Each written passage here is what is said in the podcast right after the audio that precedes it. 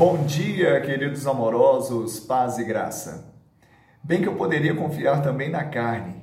Se qualquer outro pensa que pode confiar na carne, eu ainda mais. Filipenses 3:4.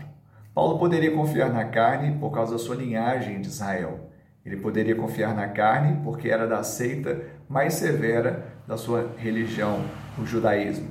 Paulo, quanto à justiça que havia na lei, era irrepreensível. Mas tudo isso era justiça própria. E a justiça própria não atende o padrão do céu. Porque a lei é espiritual, o homem é carnal. Ele precisa estar em Cristo. E Paulo sabia disso. Por isso ele disse: O meu viver é Cristo. Que o meu viver seja Cristo, que o seu viver seja Cristo.